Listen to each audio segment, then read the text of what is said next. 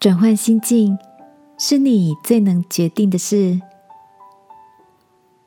晚安，好好睡，让天父的爱与祝福陪你入睡。朋友，晚安。气候多变的季节里，你都好吗？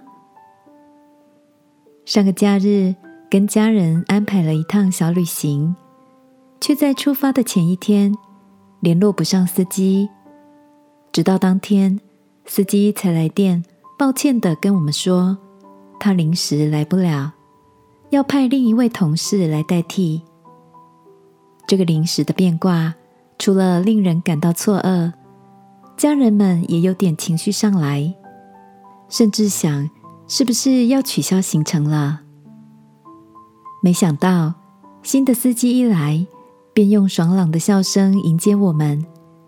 他说：“我也是半夜才得知这份工作，既然有缘，那就让我们暂时放下突然变化而有的疑问，专注在接下来的旅程吧。我很会拍照哦。”今天可以做你们的专属摄影师。一趟原本可能不愉快的旅程，却在新司机爽朗的谈笑、热情接待与拍照的过程中，给了我们一个欢喜的体验。亲爱的，你也跟我一样，对于计划好的事临时的改变，常令人感到烦躁吗？面对超出我们能掌控的，或许转化心境，期待天赋的预备，正是我们能做的。